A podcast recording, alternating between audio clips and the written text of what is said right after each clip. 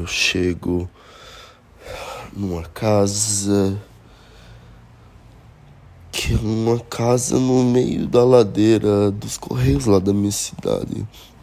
Eu não me lembro quem morava lá, mas ali é como se Emília, que é mãe do meu passado, tá se mudando, mas quando eu entro lá, quem tá se mudando, encaixotando as casas é minha avó.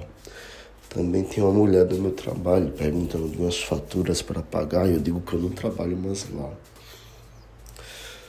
Uh, aparece minha avó e ela fala dizendo que amava muito meu avô, que era que era para estar tá ali se despedindo e quando eu abraço ela, na real, eu tô abraçando meu avô. E aqui é diferente.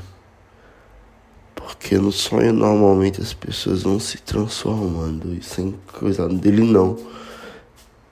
Ele é incorporado na minha avó. Então eu abraço ela e eu consigo me despedir dele.